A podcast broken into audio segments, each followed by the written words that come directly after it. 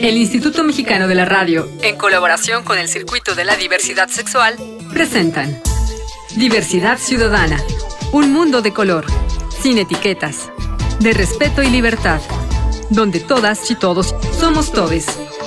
Diversidad Ciudadana.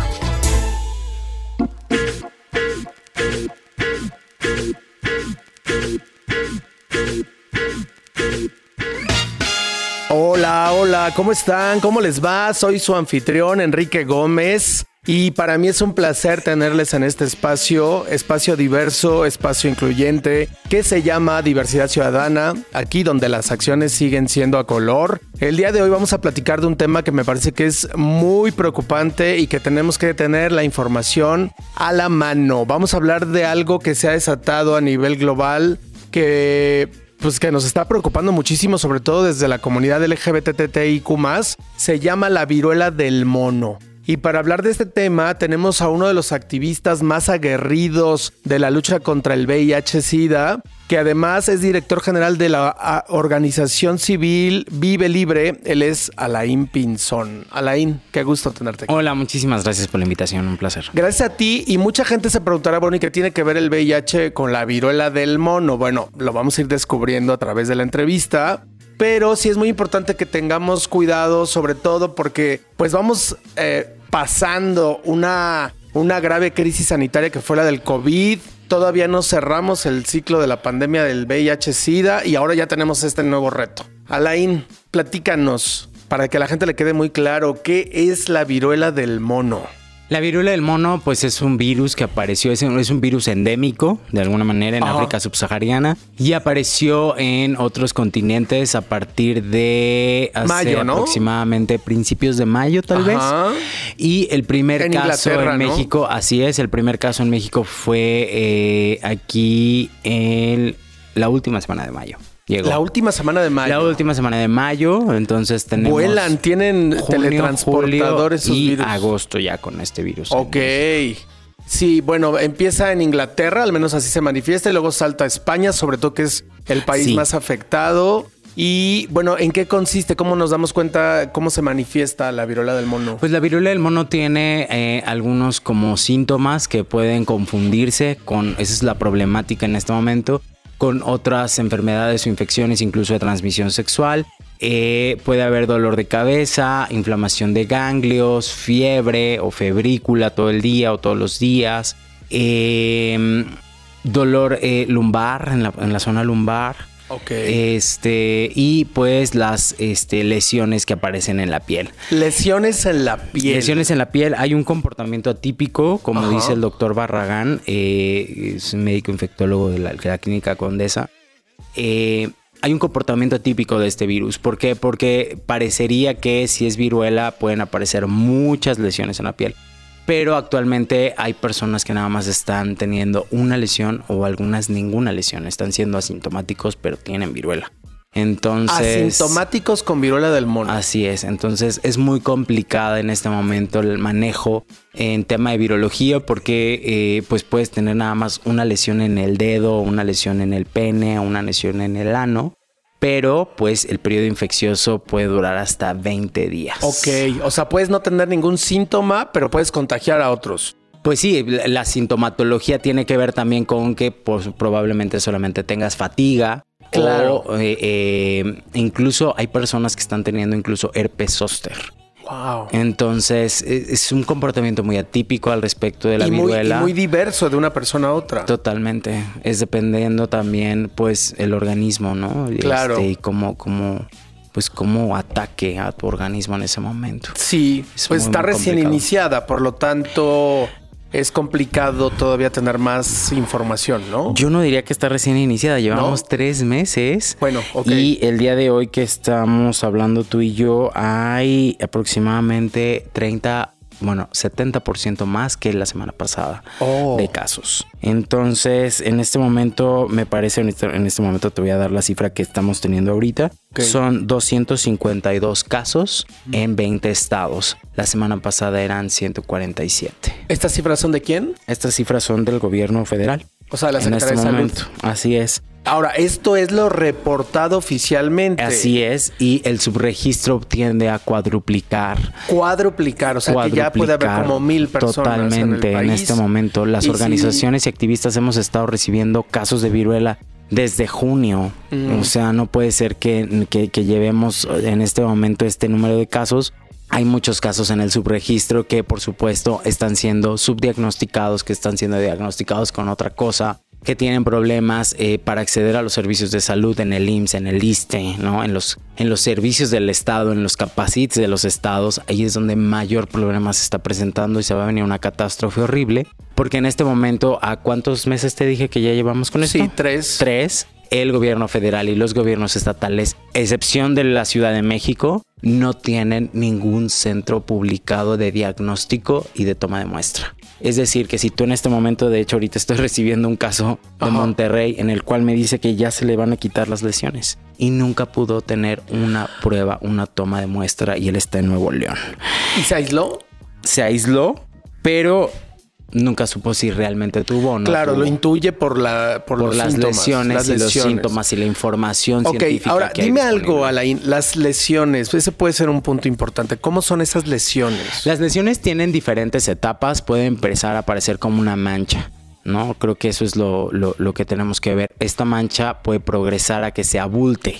Ok. Después del abultamiento puede venir la, este, se puede llenar de pus, que es una pústula y esa puede reventar. Y, es la que infecta. Aparece exactamente. Esa pus es la que infecta. Toda, la pus, ¿no? O sea, incluso el contacto con estas lesiones. Sí. Pues es lo que te transmite la viruela del mono. Ok.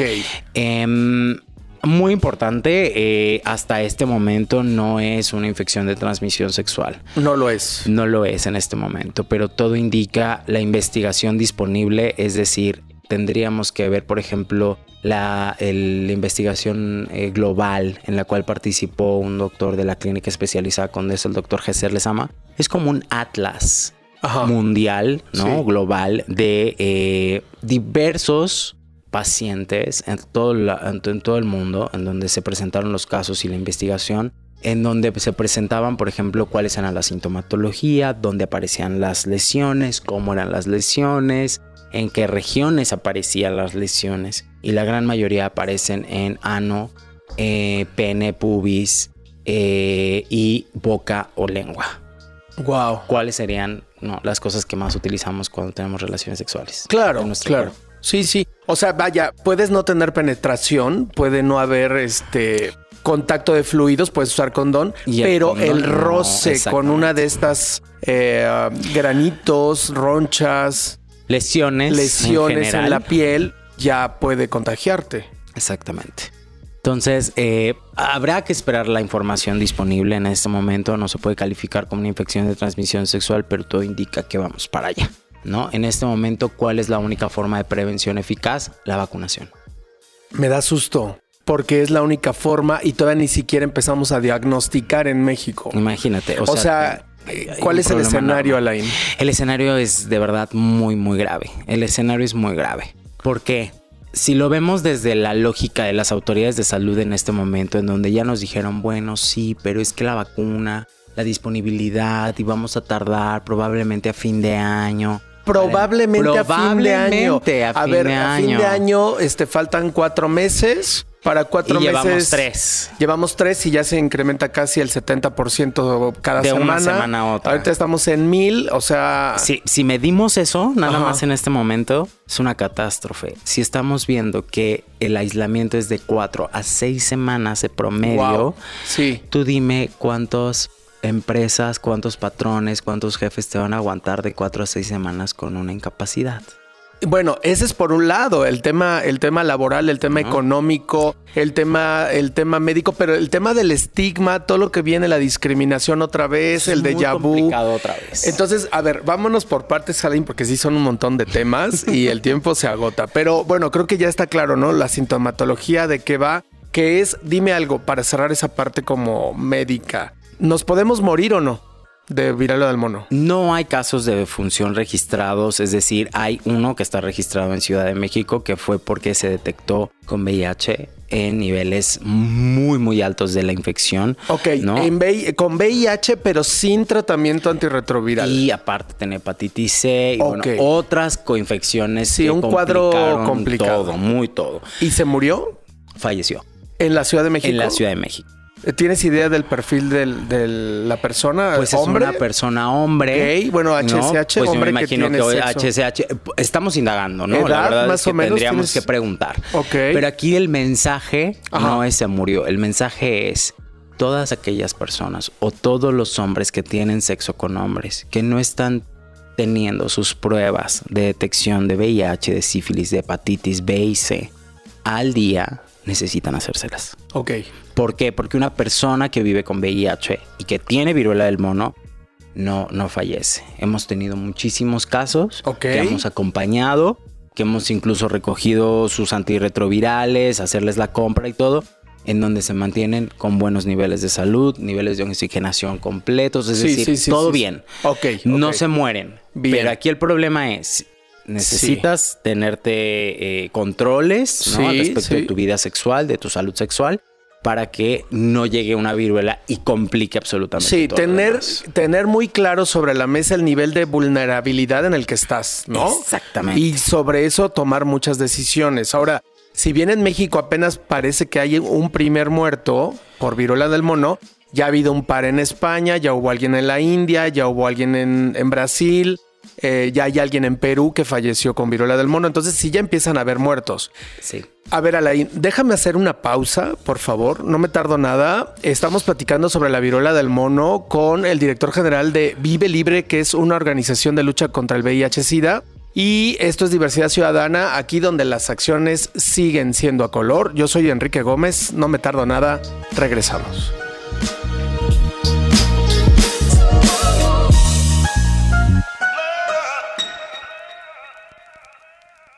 Continuamos.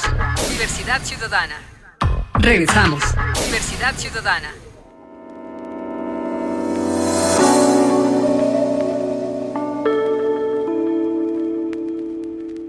Ya estamos de vuelta aquí en Diversidad Ciudadana, donde las acciones siguen siendo a color. Recuerden que en este programa tratamos de hacer sensibilidad acerca de los diferentes temas de la diversidad sexual, a veces por los caminos de la neurona y a veces por las rutas del corazón. Y el día de hoy estamos platicando sobre la viruela del mono con el activista Alain Pinzón, que es director general de la Asociación Civil Vive Libre. Y estamos platicando sobre esta alerta sanitaria, viruela del mono. A ver, Alain, entonces, eh, me parece que ya está muy claro la sintomatología, cuál es el general, Estamos en un momento complicado. La Organización Mundial de la Salud ya emitió una alerta global. Sí, Estados Unidos ya emitió una alerta a nivel nacional.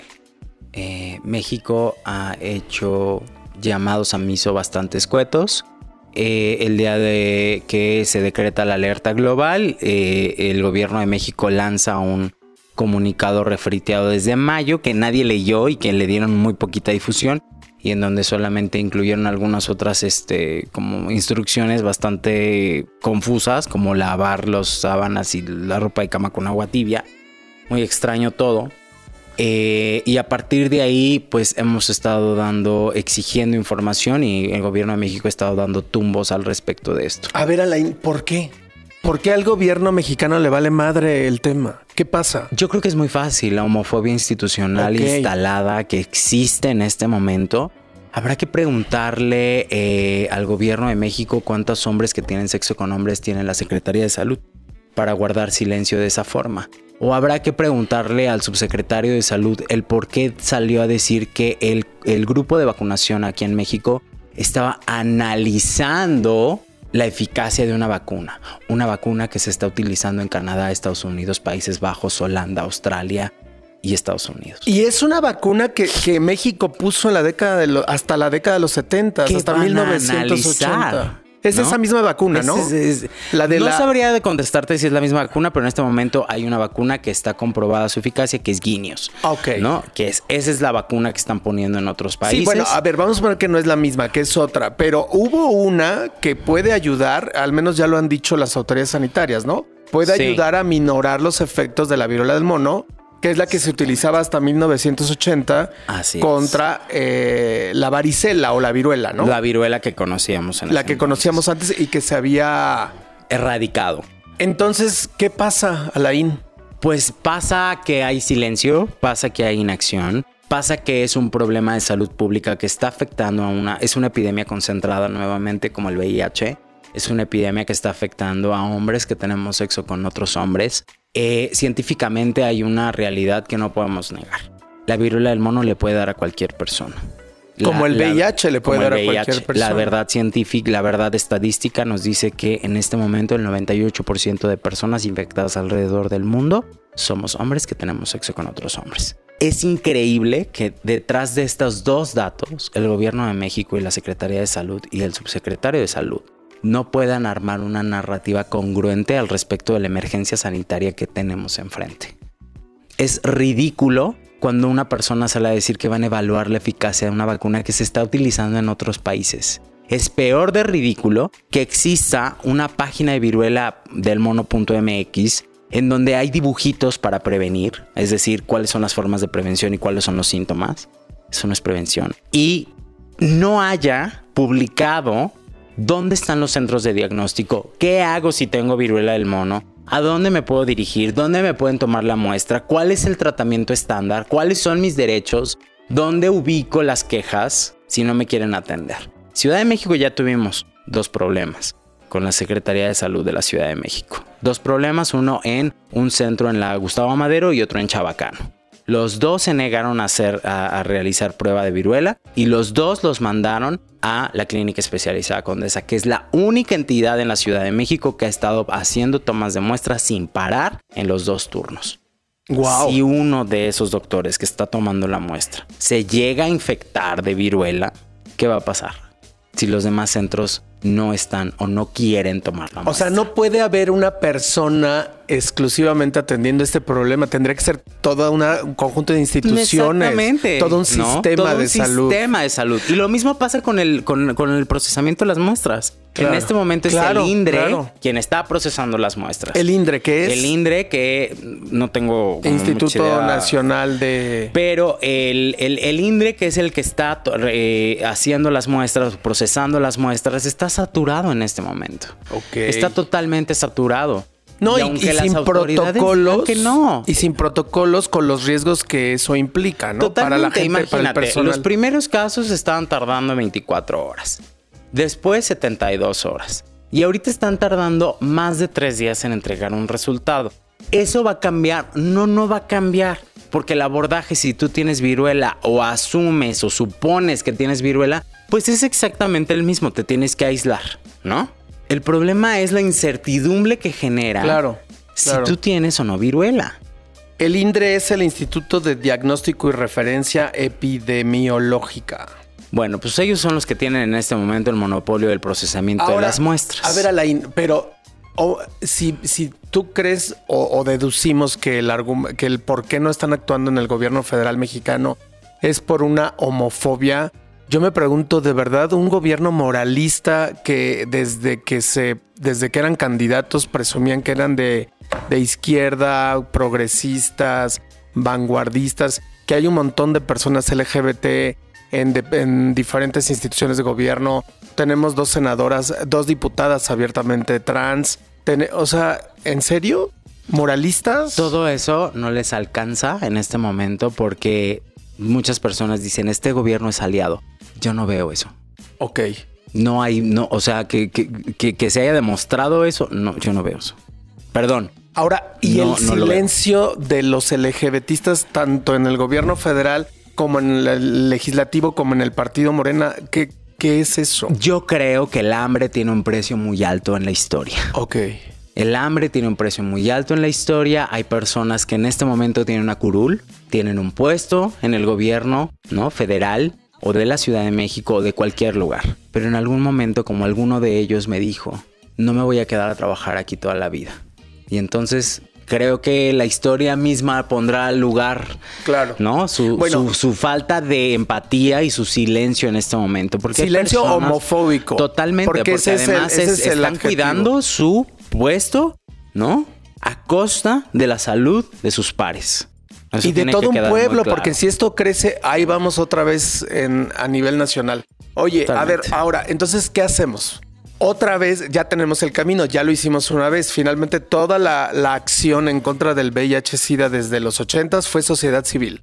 O sea, el gobierno igual fue cómplice, silencioso de, la pandemia, eh, todo lo dejó pasar y si no hubiera sido por las organizaciones de la sociedad civil, esto hubiera sido todavía peor. Y vaya que hubo un montón de muertos, de lastimados, de heridos, todo lo que ya sabemos que pasó en estos 40 años de epidemia del SIDA otra vez nosotros lo tenemos que resolver desde la sociedad civil. A mí me parece que con todo lo que traemos encima, con todo lo que está mal en materia de educación sexual, de VIH, de ITS, no hay diagnóstico, eh, sigue el desabasto, el problema de la atención médica. Y encima esto, me parece que es de verdad increíble que este gobierno siga de ineficiente a este grado, a este nivel.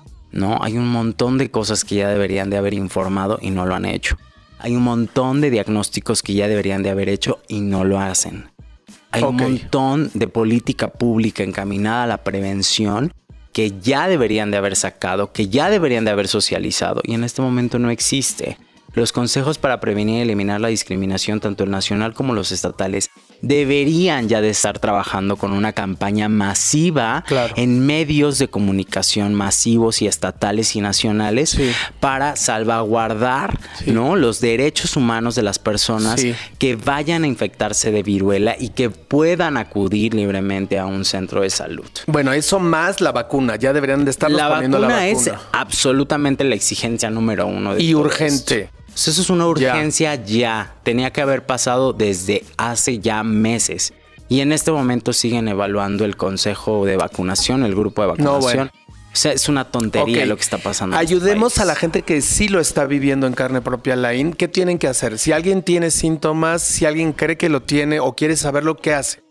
Inmediatamente tiene que aislarse, ¿no? Cubrir las lesiones con gasas o con vendas o con curitas o con así, ¿no? Tenemos que improvisar con lo que tengamos.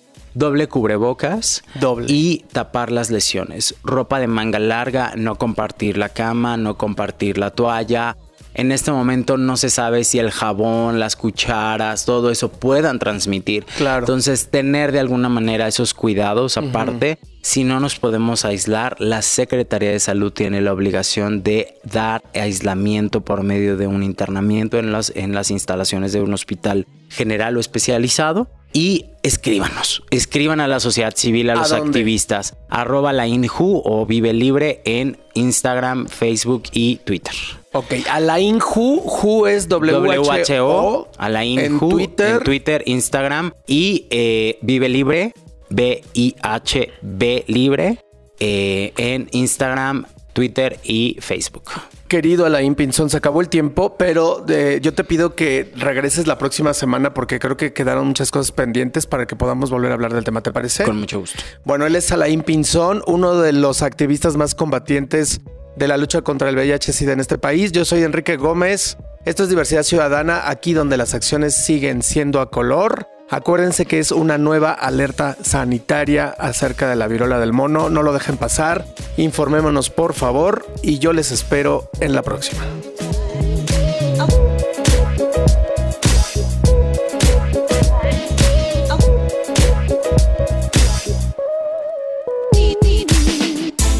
El Instituto Mexicano de la Radio, en colaboración con el Circuito de la Diversidad Sexual, presentaron Diversidad Ciudadana donde todas y todos somos todes. Diversidad ciudadana.